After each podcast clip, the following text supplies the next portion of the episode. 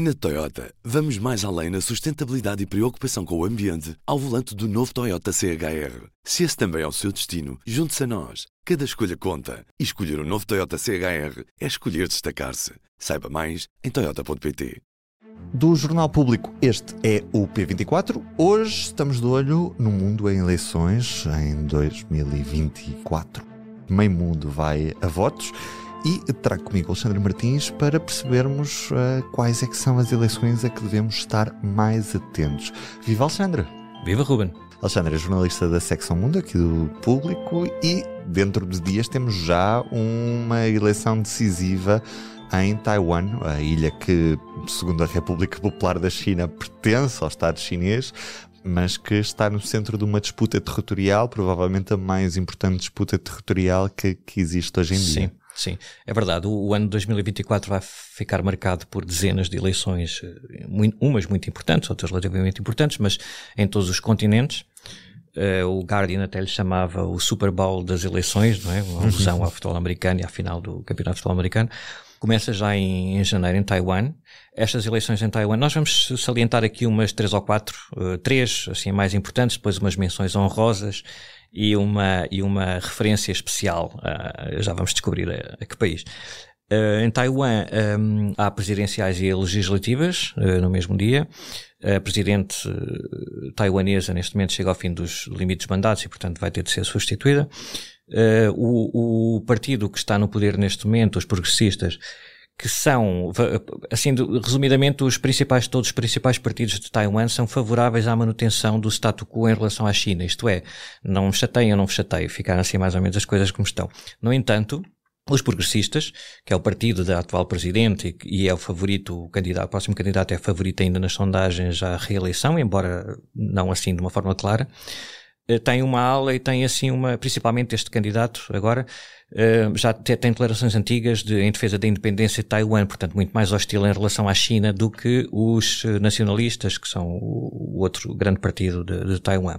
Se, de facto, este candidato vencer, que à partida indicam as sondagens, embora depois haja um terceiro partido que pode apoiar o, o segundo e, e, e, confundir ali um bocadinho as contas e o favoritismo do, dos progressistas, mas se se confirmar esta vitória dos progressistas, principalmente com este candidato, uh, espera-se que a China uh, reforça ainda mais as suas atitudes que em Taiwan são vistas como hostis, uh, hostis intimidatórias e ameaçadoras, uhum.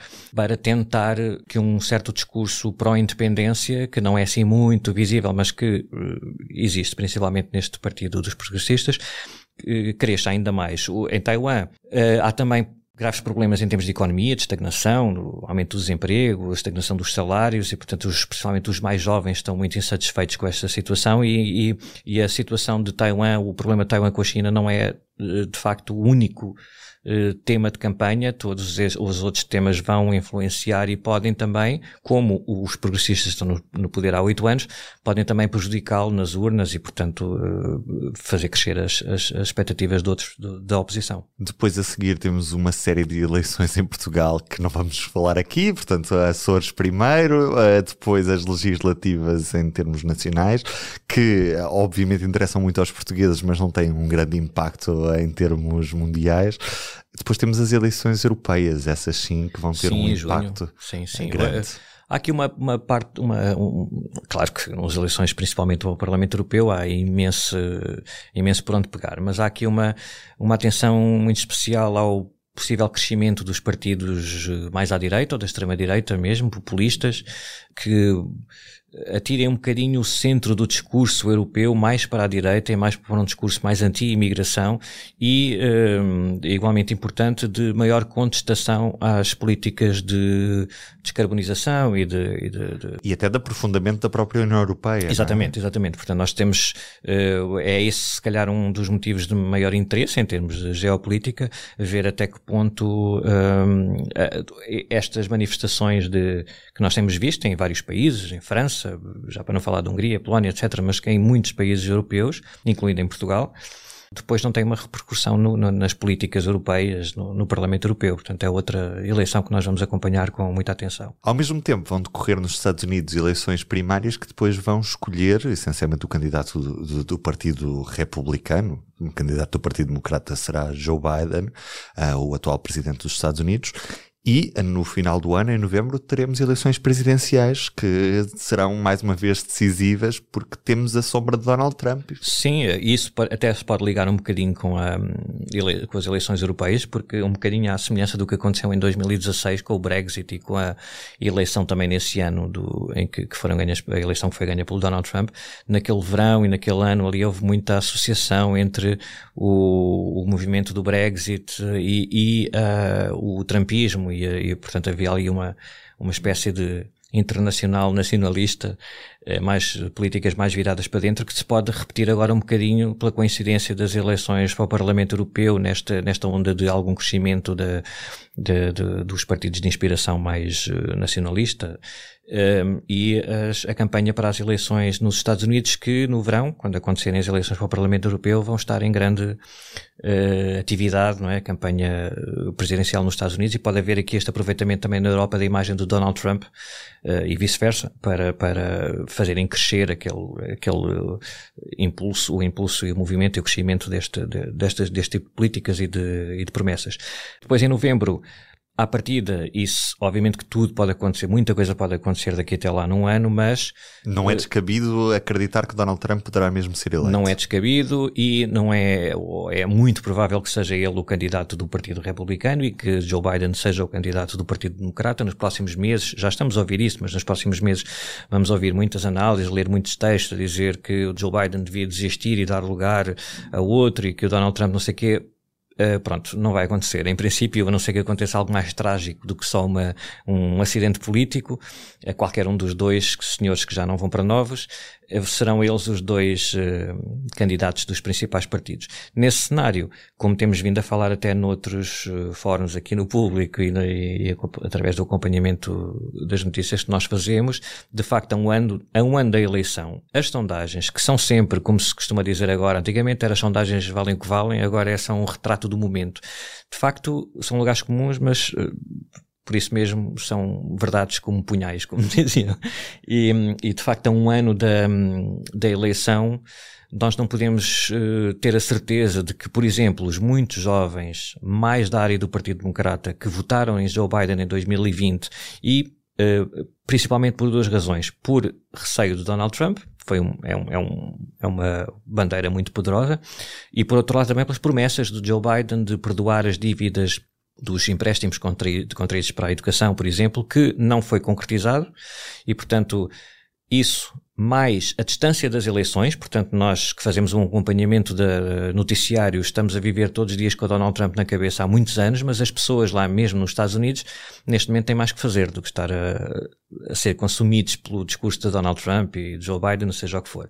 À medida que nos vamos aproximando da eleição, estes jovens e outros afro-americanos, outros tipos de eleitorados que agora nas sondagens dizem que não, que não gostam do Joe Biden, podem o Partido Democrata certamente fará esse trabalho de recordar ao longo do próximo ano o que é que poderá ser uma próxima presidência de Donald Trump e depois em novembro, confrontados com aquelas duas hipóteses, se calhar vão voltar a votar no Joe Biden e estas sondagens eram apenas, lá está, um retrato do momento. Mas uh, é certo que, ou quase certo que o Trump será o candidato do Partido Republicano, Joe Biden do Partido Democrata e por, quanto mais não seja porque já venceu em 2016 e porque as sondagens agora em alguns estados muito importantes que foram decisivos nas eleições tanto 2016 como 2020 também indicam que o Trump pelo menos neste momento, tem alguma vantagem sobre o Joe Biden, seria descabido dizer que ah, isso não faz sentido, o Joe Biden já ganhou. Não, isso não, não, não é assim, embora se fosse preciso apostar agora, eu ainda apostaria numa vitória do Joe Biden por, por, causa destas coisas todas que se podem passar no próximo ano. Vamos ver se depois a tua aposta se concretiza, Isso. porque ainda falta um ano ou um bocadinho menos de um ano e, e sabemos que num ano muda muita coisa. Já agora, para quem não conhece, o público tem um podcast sobre política norte-americana, precisamente com Alexandre Martins, Fogo e Fúria, na sua aplicação preferida de podcast. Vale a pena passar por lá e ouvir a cada 15 dias a análise de Alexandre Martins à atualidade política norte-americana. Tu, Alexandre, prometeste uma atribuição de menções honrosas. Exatamente, não é? três menções Vamos a honrosas. elas. Uma, o Reino Unido, que tudo indica que vai acontecer em novembro de 2024. Com uma mas- super maioria do Labour, neste caso, os Exato. trabalhistas, não é? Agora, por lei pode acontecer em janeiro de 2025, mas pelo que o Primeiro-Ministro britânico já disse, é muito provável que seja ainda em 2024, portanto faz todo sentido incluir aqui. Eh, e como estavas a dizer, as sondagens e todo, tudo o que nós conhecemos dos últimos anos no Reino Unido indicam que o Partido Trabalhista eh, tem grandes hipóteses de regressar ao governo. Eh, com, com o Keir Starmer, o líder trabalhista, como primeiro-ministro. A grande incógnita aqui, ou pelo menos, não sei, se calhar outras pessoas acharão que não é assim uma grande incógnita, mas há a possibilidade, num cenário em que o Partido Trabalhista precisa, por exemplo, do Partido Nacional Escocês para formar governo ou para ser apoiado de alguma maneira, como é que será, qual é que será a reação do Keir Starmer e dos trabalhistas à exigência expectável novo do novo referendo. E aí eh, vai ser uma decisão difícil e as coisas tudo se pode complicar. Eh, tirando isso, claro que há eh, a questão do- das consequências do Brexit e dos problemas também na estagnação da economia britânica, tudo isso vai influenciar, obviamente, mas do ponto de vista de quem está de fora do Reino Unido, interessa também, assim, nesta, nesta eh, uma forma mais voyeurística, de olhar para a possível desintegração do Reino Unido ou do início. Eh, temos este aliciante eh, da- na eleição britânica. Em qualquer dos casos, as sondagens mostram que é um cenário pouco provável. Exatamente, é? mas pronto, vamos Mas só aqui. Está em cima Bem, da mesa. Toda a gente pode fazer cenários, nós também. Claro que sim. Eh, depois temos, ou antes disso, em abril na Índia, também é uma menção honrosa, porque apesar do favoritismo do Narendra Modi e do partido dele, eh, há ali um- uma insatisfação também em alguns aos setores da sociedade com o que é percepcionado como uma, um ataque à liberdade de expressão e a, e a- e a uma deriva antidemocrática que pode penalizar o Modi. No entanto, em termos internacionais, do ponto de vista dos Estados Unidos, eh, a esperança é que o Modi eh, vença, o partido do Modi vença, porque o Narendra Modi está a ser agora o veículo através do qual o Joe Biden tenta desviar a Índia da, da, da Rússia e da China, trazê-la mais para o lado do Ocidente, dos Estados Unidos. Portanto, é de todo o interesse dos Estados Unidos que o Modi vença.